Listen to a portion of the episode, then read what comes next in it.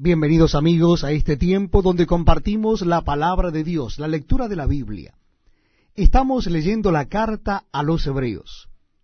Lo haremos ahora en el último capítulo de esta carta, el capítulo 13. Carta a los hebreos, capítulo 13.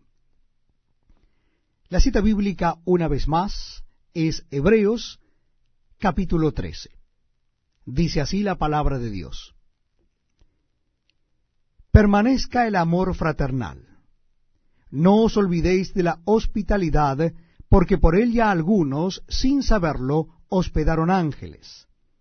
Acordaos de los presos, como si estuvierais presos juntamente con ellos, y de los maltratados, como que también vosotros mismos estáis en el cuerpo. Honroso sea a todos el matrimonio y el lecho sin mancilla pero a los fornicarios y a los adúlteros los juzgará Dios.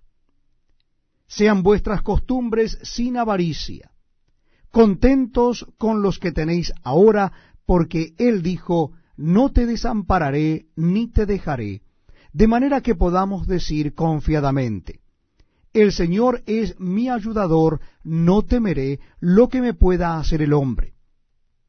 Acordaos de vuestros pastores que os hablaron la palabra de Dios, considerad cuál haya sido el resultado de su conducta, e imitad su fe. Jesucristo es el mismo ayer y hoy y por los siglos. No os dejéis llevar de doctrinas diversas y extrañas, porque buena cosa es afirmar el corazón con la gracia, no con viandas que nunca aprovecharon a los que se han ocupado de ellas. Tenemos un altar, del cual no tienen derecho de comer los que sirven al tabernáculo. Porque los cuerpos de aquellos animales cuya sangre a causa del pecado es introducida en el santuario por el sumo sacerdote, son quemados fuera del campamento.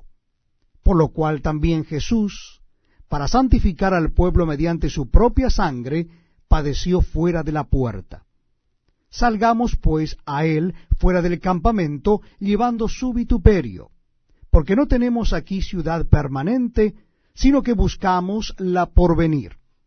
Así que ofrezcamos siempre a Dios, por medio de él, sacrificio de alabanza, es decir, fruto de labios que confiesen su nombre y de hacer bien, y de la ayuda mutua no os olvidéis, porque de tales sacrificios se agrada a Dios. Obedeced a vuestros pastores y sujetaos a ellos, porque ellos velan por vuestras almas como quienes han de dar cuenta, para que lo hagan con alegría y no quejándose, porque esto no es provechoso. Orad por nosotros, pues confiamos en que tenemos buena conciencia, deseando conducirnos bien en todo. Y más os ruego que lo hagáis así, para que yo os sea restituido más pronto.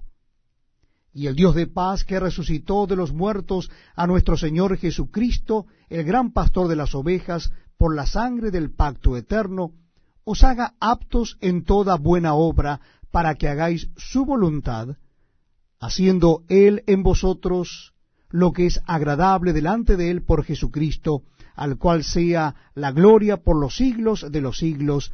Amén. Os ruego, hermanos, que soportéis la palabra de exhortación, pues os he escrito brevemente. Sabed que está en libertad nuestro hermano Timoteo, con el cual, si viniere pronto, iré a veros. Saludad a todos vuestros pastores